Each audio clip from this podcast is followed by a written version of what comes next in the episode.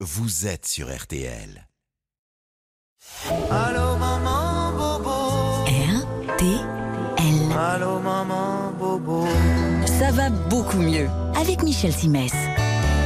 Chers amis des DM du dimanche matin, bonjour. Nous sommes ravis de vous retrouver comme toutes les semaines à 9h15 sur RTL et de retrouver également mes trois petits copains et copines. Emma, bonjour. Bonjour, bonjour à tous. Christophe Brun, bonjour. Bonjour à toutes et tous. Et Patrice, pareillement. Ouais, salut. Emma, il au sommaire ce ce matin. matin. Euh, je vous le fais euh, en petit jeu. Mon premier est le contraire de court. Long. C'est au cours de mon deuxième que Cendrillon a dansé avec son prince. Balle. Balle. Et mon troisième bon, est la dixième lettre de l'alphabet. Alors allez-y. Lombalgie. La Lombalgie. Voilà, à vivre, c'est beaucoup moins marrant qu'en charade. Mais heureusement, on a des solutions très simples à vous proposer pour en sortir. Lombalgie, autrement dit, mal au dos. Ouais.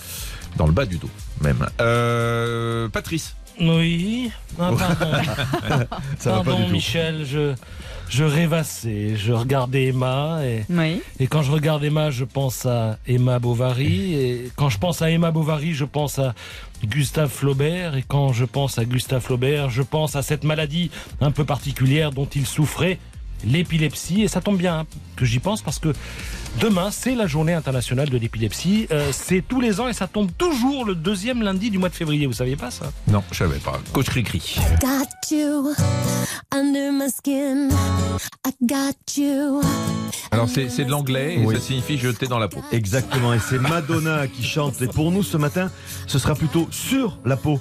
Euh, je vais vous parler du froid qui martyrise notre plus grand organe corporel, qui est notre peau. Rappelons-le, hein, étendue, elle représente une surface de près de 2 mètres carrés et un poids de 3 kilos chez un adulte de 75 kilos. Ouais, J'ai donné beaucoup d'infos hein, dans, cette, dans ce sommaire aujourd'hui. On va voir tout à l'heure comment la protéger en ces périodes de froid quand on décide de faire de l'exercice ou du sport en extérieur. En attendant, pour vous réchauffer, andiamo la Madonna.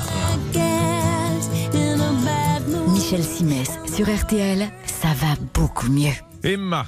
Oui. On va commencer avec vous exceptionnellement, comme toutes les semaines. on va s'intéresser à un souci de santé qui est très répandu, hein. La lombalgie, cette douleur située dans le bas du dos. À votre avis, combien de Français ont déjà Voilà. eu mal au dos presque tous. Bah, Bah ouais, voilà, enfin. c'est ça, presque tous, plus de 80% d'après la Société française de rhumatologie et même 93% selon les chiffres relayés par l'assurance maladie. Alors à ce tarif-là, il y en a pour tout le monde, les hommes, les femmes, avec un pic de fréquence entre 40 et 70 ans. Autant dire que dans ce studio, je peux parier que tout le monde y est déjà passé. Ça va en ce moment, vous? Euh, oui, vous avez tous eu mal, mal au dos, les garçons? Oui, c'est oui, arrivé. bien sûr, oui. c'est arrivé. Mm. L4, L5 pour moi, voilà, Oh, traditionnel. l'autre est.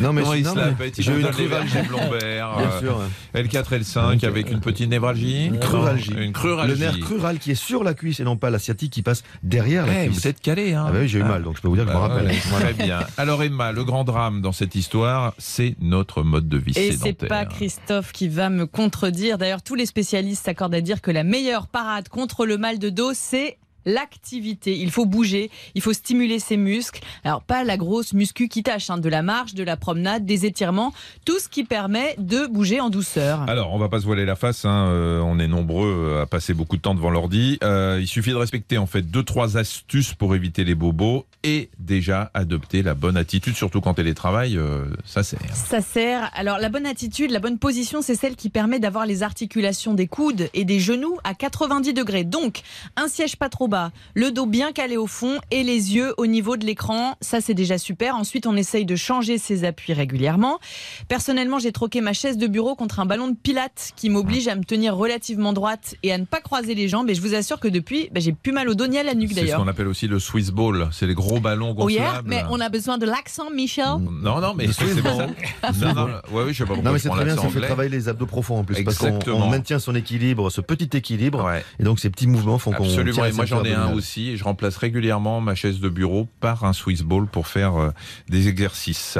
Et puis ça coûte pas grand chose, franchement, mais il faut bien choisir la taille. Il y a plusieurs tailles, Oui, il faut tout à faire fait. attention. Et puis il faut faire des pauses aussi pour se lever régulièrement. Oui, à l'occasion d'un petit café ou d'une pause pipi, on se lève, on prend 10 minutes pour se dégourdir les jambes, on étire ses bras, sa nuque. On peut aussi passer ses coups de téléphone en marchant. Ça, c'est un bon truc. Ouais, ça Ouais. c'est pour le travail au bureau, devant l'ordinateur, mais il faut aussi être attentif à d'autres éléments dans la vie quotidienne cette fois. Alors, la literie, par exemple, du du sommier au matelas en passant par l'oreiller. L'idée, c'est de respecter l'anatomie du dos et de la nuque. Vous avez remarqué qu'on a euh, naturellement des petites cambrures, donc un matelas ferme et un oreiller pas trop voluminé, juste de quoi les Volumineux. respecter. Volumineux. Parce que voluminer, c'est un verbe qui n'existe pas. Voilà. Je volumine, tu Velu, volumines. le voluminet, Euh, juste de quoi respecter Oui, la courbure de la nuque. Voilà. Oui, Très bien. Vous avez oublié le début de ma phrase, Non, mais je non, moi, j'irai j'ai- moi, j'ai jusqu'au bout. entendu, j'ai entendu. Et puis Voilà. euh, nos petites habitudes également. Euh, le portable, hein, par exemple, avec un syndrome des temps modernes, le texte Ah oui. neck, ça vous dit quelque chose Ouais, tout à fait. Ouais, on Ouais. se fait mal parce qu'on a la tête Ouais. penchée en avant pour regarder Exactement, exactement. On appelle ça aussi la textocervicalgie. Donc en effet, cette douleur à la nuque liée à une mauvaise position euh, qu'on adopte quand on rédige nos SMS. Donc à réajuster. Et puis nos petites coquetteries, enfin peut-être moins les vôtres que les miennes, mais concernant les chaussures et notamment les talons, au-delà de 4-5 cm, c'est pas bon pour le dos. Si, si, c'est Euh, très très bien. Non, non, c'est très très Ah, bien. vous n'allez pas commencer à nous à faire de la pub Je sais. anti Mesdames, talon aiguille ne quand vous même. laissez pas impressionner, mesdames, si vous voulez prendre soin de votre Si dos. vous voulez porter allongé à ce moment-là. Voilà, merci. On sur vous, Patrice. Voilà. Euh, Les Voilà. gars sont au taquet. hein. On est au petit matin, mais ça y est, Alors, déjà à bloc. on peut Oui. prendre des antalgiques aussi. non Oh, aussi, oui, bah, bah, il a raison. Prenez un peu de paracétamol et mettez vos chaussures. si on a mal au dos, on peut prendre donc euh, ces antalgiques en Ouais. respectant la posologie. Évidemment, on en parle au médecin si la douleur s'installe ou qu'elle gêne au quotidien. Et sinon, d'autres petits conseils pour apaiser la douleur? Ouais, tout simple, très efficace, de la, chat- de la chaleur sur la, sur la Ça- zone ça, douloureuse avec euh, une bouillotte par exemple, des étirements en douceur et puis des automassages.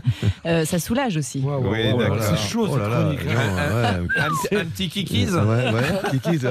Ah oui, un petit kikis. Moi, je vais aller au RH, je me sens pas bien. Le tour de rein mérite une attention toute particulière. Et vous avez oublié de dire sans transition. Sans transition. Je l'avais pas vu venir, mais c'est vrai qu'elle est, elle est, Euh, Elle elle chaude pour un petit matin. Donc vrai ou faux cette histoire de tour, le Ouais, tour je de sais rein plus, moi, je suis d'accord. Vas-y. Ça n'existe Ça pas, un tour de c'est un rein. tour de Bah rein, oui. voilà, C'est une expression. Ce Michel, n'est qu'une c'est une expression. On se trompe souvent en imaginant nos reins au-dessus du bassin. En réalité, les- le rein, ce petit organe de filtration, bah oui, il a rien à voir avec notre affaire de bas du dos. Ils sont pas situés dans le bas du dos, mais sous les dernières côtes. Exactement, donc c'est pas les reins. Non. Le stress joue un rôle dans le, mar- le mal de dos, vrai ou faux? Vrai. Oui, oui, bien sûr. bien sûr. C'est vrai, c'est Ouais. vrai. Le stress, mais aussi un moral en berne ou la peur d'avoir mal. Donc finalement, ce sont des cercles vicieux qui crispent la douleur et empêchent de s'en sortir. Un mal de Bah, dos le, qui le se stress, juste le stress euh, joue sur tous les muscles de l'organisme. Donc il y a des contractures qui peut, ça peut être dans le bas du dos, ça peut être dans la nuque, ça peut être dans les épaules, dans les bras, euh, ça peut être partout. Et le cœur, Quoi le cœur? C'est un muscle. Oui, c'est un Oui, muscle, mais c'est pas le même. Voilà. Vous ne pouvez pas Donc le contracter. stress ne peut pas. Non. Pas volontairement. alors, Ouais. si vous voulez des détails, je vous parle des muscles striés. Ah. Euh, D'ailleurs, le- le- ce sont des, enfin, plutôt les muscles que l'on peut contrôler euh, par le cerveau et donc par le stress. Patrice, il Le- contrôle pas beaucoup de Le, muscles. le- le- le cœur est un muscle qui souffre à cause du stress, mais c'est pas dans, euh, du tout la même, euh, la même raison. Une petite dernière, le mal de dos qui se prolonge dans la jambe doit alerter, vrai ou faux? Oui, Ah bah oui, c'est. Alors, c'est Ou la cruralgie, d'ailleurs. ou la lomboradiculalgie, il y en a plusieurs. Mm. Euh, c'est très douloureux. Ça ne veut pas dire que c'est plus grave qu'une lombalgie, donc pas de panique évidemment, on va consulter quand même. Tout à Très fait. bien. Vous savez que nous sommes le 13 euh, février et juste avant de se quitter pour une petite pause très courte, euh, Mhm. c'est la Saint-Valentin demain. mais oui. Donc je vous le rappelle, ne l'oubliez pas. Et vous connaissez la formule. Si à la Saint-Valentin tu me tiens la main, vivement Oui, la Sainte Marguerite. On se retrouve dans Ah. quelques instants avec Oh, Patrice. Romden. Ça va beaucoup mieux sur RTL.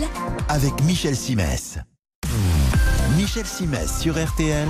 Ça va beaucoup mieux. Voilà, on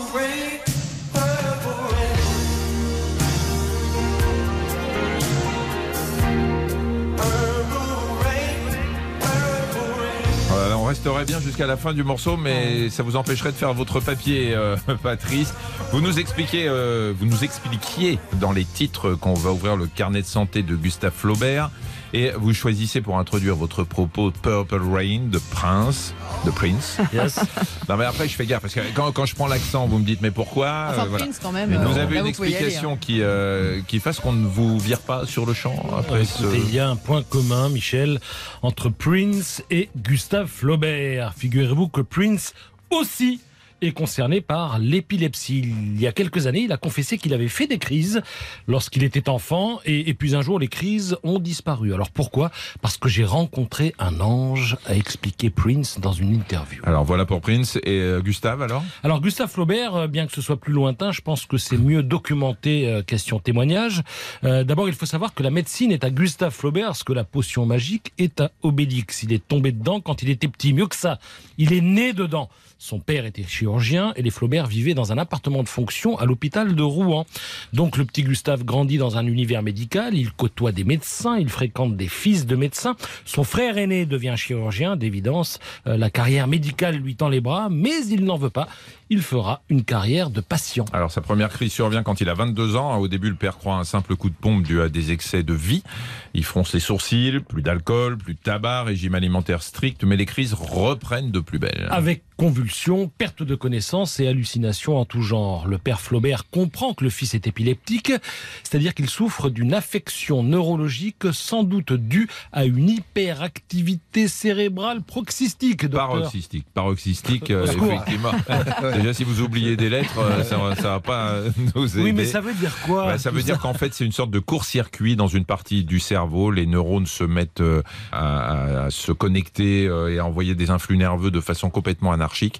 Et en fonction de- du site et de l'importance et de la raison pour laquelle il y a euh, cette, euh, ce court-circuit, ça va entraîner des crises d'épilepsie. Alors à l'époque, le brome est le seul médicament disponible. Gustave Flaubert en est gavé, sans disparaître, les crises s'espacent. hein. Il arrive même que Flaubert ait droit à de longues périodes de répit, comme ce fut le cas pendant son voyage en Orient. Voyage dont, soit dit en passant, il est quand même revenu avec la syphilis, comme s'il éprouvait des difficultés à se mettre en congé de la maladie. Euh, mais les crises finissent toujours par ressurgir, et là, il faut la plume de Flaubert pour décrire les choses. J'ai souvent senti la folie me venir, écrit-il. C'était dans ma cervelle un tourbillon d'idées et d'images où il me semblait que ma conscience, que mon moi sombrait comme un vaisseau dans la tempête. C'est beau, on dirait du Flaubert. Oui, c'en est d'ailleurs. Euh, vous savez ce que disait Sainte-Beuve, euh, critique littéraire euh, du Ah. 19e Euh, Monsieur Gustave Flaubert tient la plume comme d'autres le scalpel. En fait, la médecine y aura perdu ce que la littérature a gagné. hein.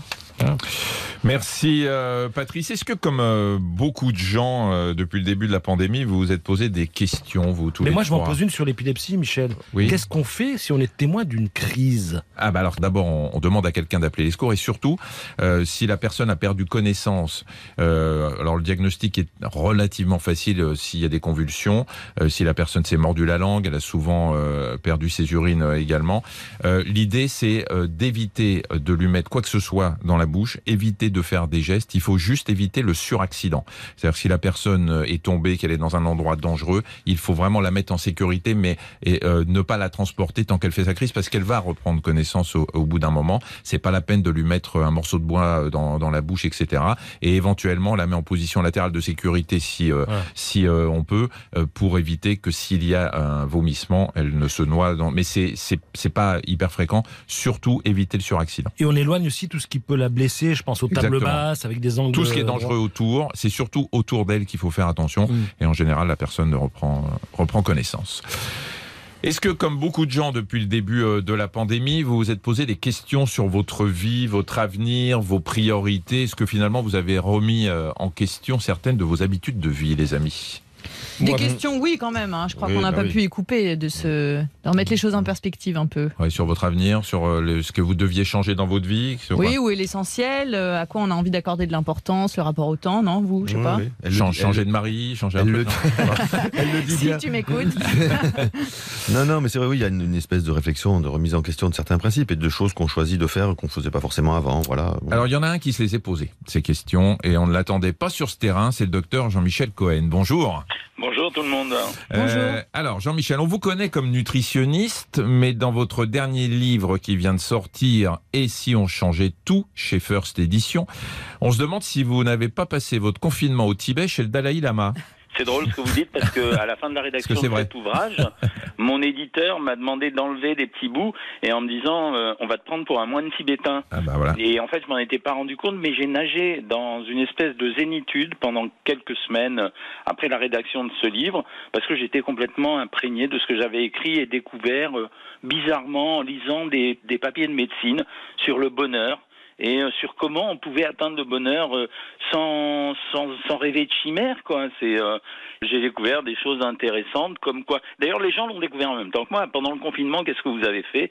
La plupart du temps, ceux qui ont eu la chance d'avoir un confinement agréable, vous avez rangé votre maison, vous avez réorganisé votre espace de vie, euh, vous avez euh, cuisiné avec Cyril Lignac, et vous avez redécouvert le plaisir de la cuisine maison et de la méditation autour de la cuisine. Et puis, euh, dernière chose, comme vous pouviez rien faire, vous alliez marcher au grand air et vous découvriez de nouveau le plaisir de marcher au grand air et d'apprécier l'espace autour de vous. Plein de choses comme ça. Vous écrivez aussi, Jean-Michel, que ce sont vos patients qui, à force de vous dire je voudrais tout changer, vous ont donné envie de, de sortir de votre domaine d'expertise. Ah ben oui, quand euh, vous écoutez des gens qui vous disent après une période de confinement, je vais tout changer dans ma vie, et puis finalement je me suis rendu compte euh, que j'aimais plus la personne avec qui je vivais, que j'aimais plus mon travail, que j'aimais plus le lieu où j'habite. Vous êtes un peu inquiet. Vous vous dites est-ce que vous êtes sûr que ce changement que vous voulez, c'est pas juste atteindre une situation où vous serez beaucoup plus heureux et surtout moins malheureux et peut-être pas fracasser tout ce qui est autour de votre vie? Voilà comment j'ai découvert qu'en reformatant quelqu'un, c'est-à-dire en lui redonnant des nouvelles habitudes. Là, c'est les merveilleuses expériences du, du Massachusetts euh, Institute que j'ai retrouvées. Eh ben, vous pouvez lui faire accéder au bonheur. Emma, Mais alors, ça se choisit le bonheur. Il y a une recette? Il n'y a de recette du bonheur parfait, mais il y a une façon d'être plus heureux. Quand vous êtes malheureux, vous ne vous habillez pas bien. Quand vous vous habillez bien, vous pouvez vous donner le sentiment d'être plus heureux. Les couleurs que vous avez dans votre appartement affectent également vos sentiments euh, psychologiques. Euh, aller marcher en plein air pendant une demi-heure peut changer votre humeur. Méditer pendant 10 minutes par jour, mettre des baskets le matin et s'entraîner, je veux dire, à faire un tout petit peu de sport, plein de choses comme ça. J'ai été obligé de parler un peu de nutrition. Franchement, Oui. euh, en dehors du chocolat qui donne le bonheur, ce qui a été démontré. Hein, euh, Ouais, mais justement, parce que vous parlez, euh, forcément, c'est votre domaine d'expertise, vous parlez aussi d'un peu de, de l'intestin, de l'alimentation. Euh, on a, on a l'impression aujourd'hui qu'il y a une mode du complément alimentaire. hein. On nous dit qu'il faut sans arrêt euh, compenser les d'éventuelles carences. Vous parlez aussi des probiotiques à un moment euh, dans votre livre, hein, qui sont très à la mode pour rééquilibrer notre microbiote.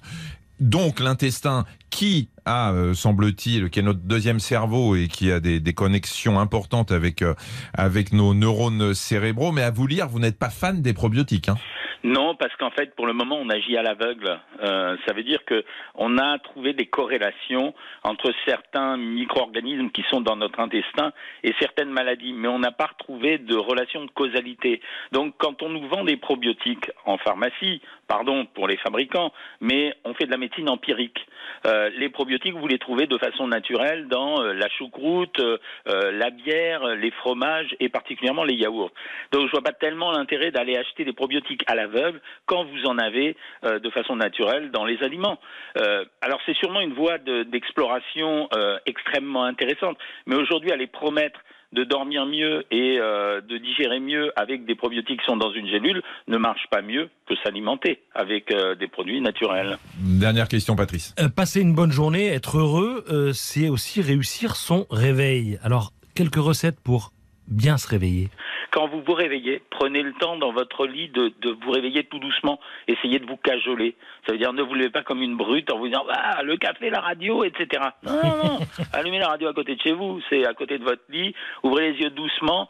Ayez une pensée positive, ça veut dire vous dire quelle belle journée ça va être. Je sais que ça peut paraître cucu, mais en même temps ça marche. Donc euh, à partir du moment où ça marche, ben, si ça peut donner du bonheur, euh, eh ben je, je le prends pendant le temps où je suis là. Eh ben, si vous voulez du bonheur, vous lisez Et si on changeait tout par euh, le docteur Jean-Michel Cohen aux éditions First. Merci beaucoup, Jean-Michel, d'avoir répondu à nos questions. Merci Michel. Et dans un instant, c'est la partie 3 de l'émission, les amis. C'est la On partie. joue On joue, On, va jouer, on va jouer. Et, et qu'est-ce qu'on gagne Bah, vous, verrez. vous verrez bien. Ça va beaucoup mieux sur RTL avec Michel Simès.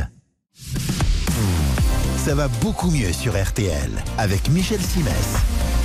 Et c'est la partie 3 de l'émission. Avant de jouer, je vous rappelle que nous sommes partenaires avec Dr Good, euh, le magazine qui est en kiosque actuellement avec euh, l'arthrose en couverture, mais aussi C'est bon, qui est le magazine alimentaire de Dr Good avec plein de recettes. Et en une, vous avez la patate douce. Et à l'intérieur, vous trouverez les aliments à privilégier si vous avez des gargouillis dans le ventre. On parlait euh, digestion il y a quelques instants. Parfois, ça peut arriver. Alors quand, chez, quand euh, on fait ça euh, à la maison, c'est pas très grave. Mais quand c'est en pleine réunion et que ça, tout le monde s'arrête en vous écoutant, c'est un peu plus gênant. Et il semblerait qu'il y ait des aliments Ah oui. qui vous permettent d'éviter ces gargouillis, les compotes, le sarrasin, les yaourts végétaux. Vous aurez tout ça dans le magazine C'est bon qui est en kiosque actuellement avec la patate douce en couverture. Une petite, euh, un petit, une petite brève aussi. euh, Je peux en faire une, moi, Patrice Oui, oui, je dis, allez-y. Pat- je dis une brève. Je me Oui. tourne vers Patrice. Il est prêt à la faire, mais ça, c'est moi. en fait, c'est Laisse-le, c'est un, médecin qui, euh, qui euh, explique à une jeune maman qui est un peu perdue que avant de lui donner son biberon, bah, il va falloir le réchauffer. Et la maman répond, même s'il n'a pas froid. Non. Oh, Ah, c'est mignon, hein. c'était dans tout bib hors note les brèves de médecine. On joue ou quoi? On va jouer. Bah oui. Ben oui. Bah voilà. Bah voilà. On va jouer avec Annie. Bonjour Annie. Bonjour. Vous êtes dans le Pas-de-Calais, dont nous allons connaître le numéro immédiatement. 62. 62. euh, voilà, c'est le numéro euh, du Pas-de-Calais. Vous êtes retraité? Oui, De quoi? De la chimie. De là De la chimie. La chimie. Ah, la chimie, j'avais la compris de la fumée. Mais moi aussi, j'avais la aussi chimie. ça. Ah La oui, non, j'ai compris de la fumée, je ne voyais pas bien comment on pouvait être retraité de la fumée.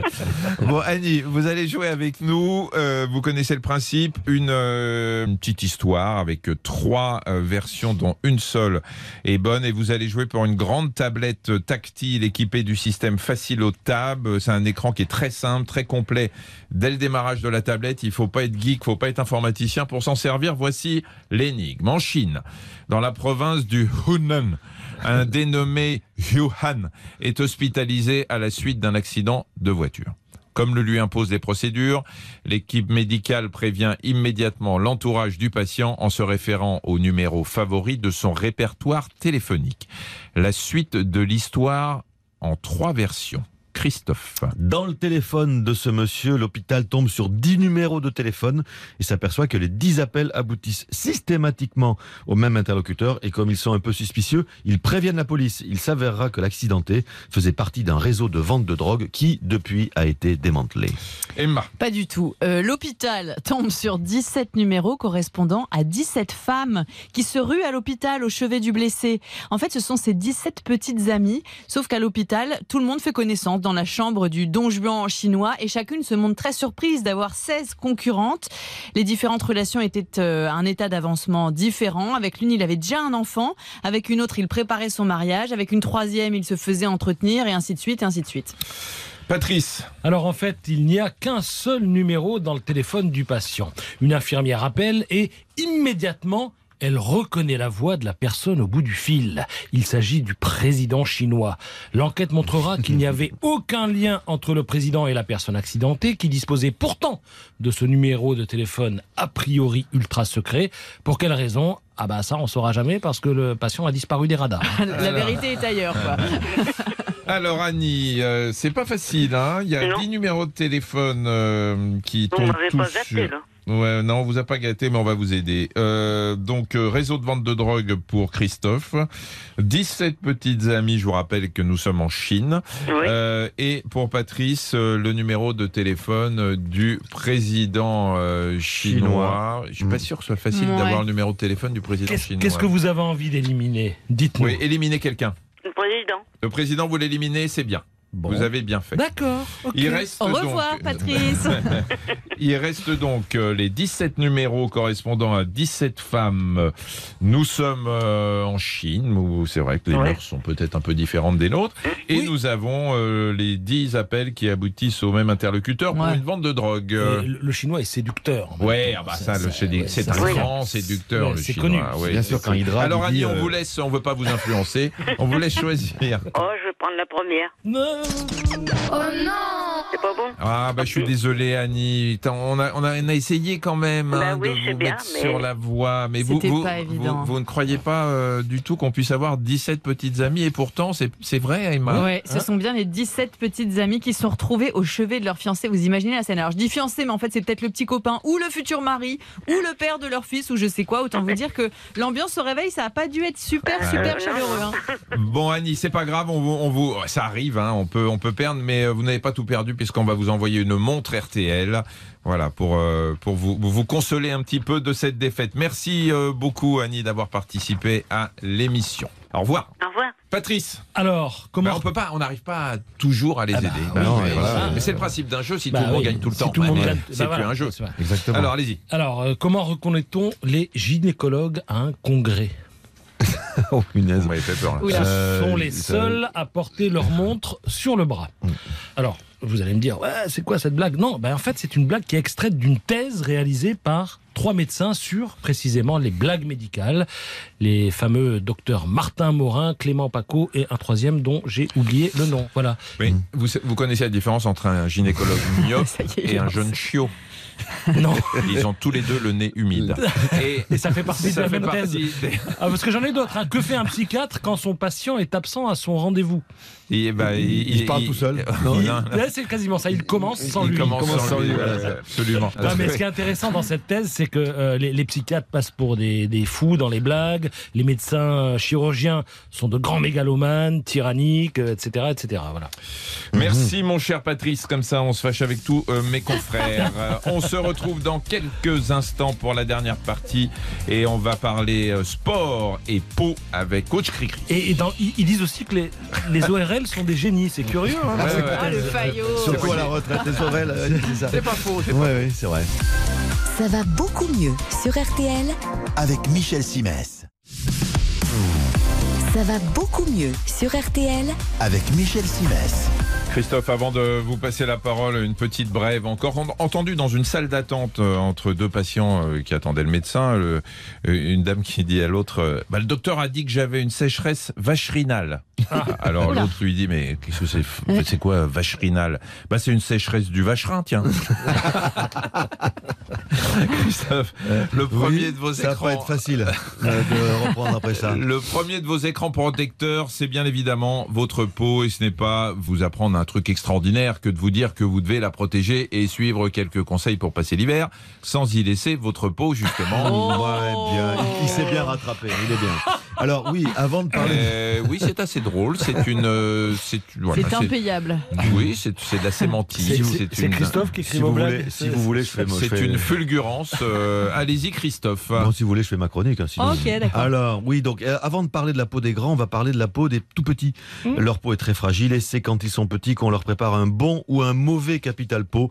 Vous devez les barbouiller en hiver abondamment avec la crème protectrice hiver en insistant sur les lèvres et les joues avant une balade à pied ou à vélo ou, c'est d'actualité, avant une journée de ski. Et même topo pour les adultes, au froid, au ski par exemple. N'oubliez pas de vous protéger les oreilles, le contour des yeux et l'arrêt Hein des Ah. cheveux, bien sûr, Patrice.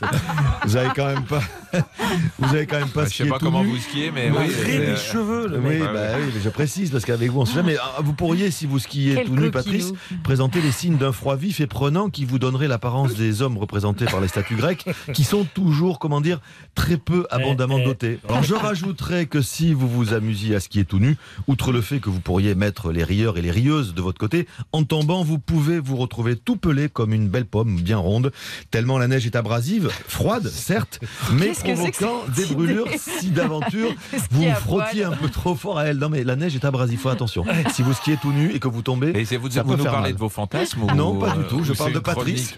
je parle de Patrice.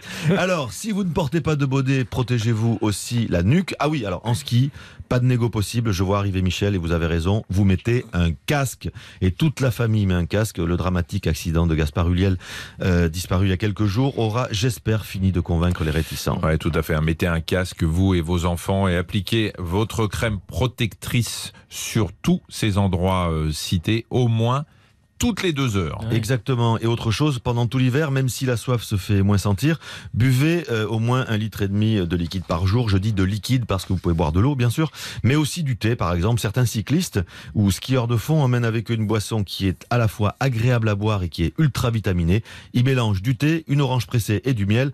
Je vous assure, essayez et vous m'en direz des nouvelles. C'est une bonne hydratation, euh, ça sera tout bénéf pour votre peau et son élasticité. Quand vous rentrez à la maison, hein, après avoir passé du temps dehors au froid, Euh, ne poussez pas trop fort le chauffage. Pensez à humidifier l'atmosphère pour atténuer le choc subi par votre peau entre le froid extérieur et la chaleur à l'intérieur de votre maison. Et puis si j'osais, je dirais que vous devez prendre des gants avec vos mains. Euh, vous devez par exemple sécher vos mains immédiatement après les avoir lavées parce qu'elles redoutent vraiment l'humidité lorsqu'il fait très froid. Voilà. Je rappelle qu'on retrouve cette chronique sur notre partenaire lepoint.fr Merci, tous les dimanches. merci coach Cricri. Emma. Chatouille ou vocabulaire? Vous avez le choix entre deux brèves. Oh, chatouille, chatouille, Chat- chatouille. Est-ce que vous savez pourquoi on ne réagit pas à ses propres chatouilles Parce qu'on est conscient qu'on est en train de se les faire. Parce que On oui, est on prévenu. a- ouais, on Pas- n'est- pas surpris. Alors, des chercheurs britanniques s'étaient penchés sur cette question. Ils y ont apporté une réponse. Ils ont mené des expériences avec IRM de contrôle. Face aux chatouilles de soi-même ou des autres, le cerveau réagit. Mais quand ce sont des autochatouilles, une autre zone du cerveau, le cervelet, s'active pour dire de ne pas tenir compte de cette information. En gros, le cerveau comprend lui-même qu'il n'y a pas d'énergie ou de sensation à dépenser dans ce cas-là et qu'il vaut mieux se concentrer sur des interactions qui viennent de l'extérieur. Eh ben. D'accord. Autre Euh, petite brève, euh, les amis Euh, Qu'est-ce que la TMR Targeted Memory Reactivation. Euh, C'est quoi le targeted, premier mot? euh, mémo- Targeted Targeted, Ciblé, donc cible, la, même, cible, la ouais. mémoire ciblée. euh, En fait, c'est la réactivation mnésique ciblée. Ça consiste à renforcer durant la phase de sommeil lent la mémorisation d'informations déjà apprises en présentant des éléments liés à cet apprentissage. Alors ça peut être un son, ça peut être une odeur, ça peut être un mot, ça permet de consolider les choses dans la mémoire. Et cette TMR a fait l'objet de nombreuses expériences. Je vous donne un exemple, hein, ça se passe en Allemagne. On prend des Allemands, on leur montre une centaine de mots néerlandais avec la traduction en allemand, puis on leur demande d'aller dormir trois heures. Pendant qu'ils dorment, on rediffuse les mots qu'on leur a fait découvrir, euh, qu'on a fait découvrir à certains d'entre eux. Eh bien, au réveil, ceux qui ont eu droit à la rediffusion pendant qu'ils dormaient se souviennent mieux de la traduction des mots. Ils ont bénéficié de la TMR, la réactivation mnésique ciblée. Dingue. Bah dis donc. Christophe, Incroyable, le mot de la oui, fin Un pour petit vous. mot de la fin chez le psychiatre, une dame qui dit Je voudrais une autre boîte de psychédéliques, docteur. Voilà, c'est la fin de notre émission. Merci, euh, chers auditeurs, de nous suivre. Vous êtes de plus en plus nombreux à nous écouter, notamment en podcast. Vous pouvez retrouver d'ailleurs, euh, je vous signale, du lundi au vendredi, mes conseils santé dans le podcast Ça va beaucoup mieux et bien sûr le replay de notre émission. On vous souhaite un bon dimanche et à dimanche prochain. Salut les amis. Bisous. Bonne semaine. Et n'oubliez pas. Say, c'est bon. I love her, say that in France. Ah, when they thrill to romance. Voilà, la vie c'est si bon. Et C'est on bon, se ça, retrouve. Ah, c'est bon, hein, c'est une très très belle version. Et on se retrouve dimanche prochain à 9h15 sur RTL. Bon dimanche. Ah. Michel Simès sur RTL, ça va beaucoup mieux.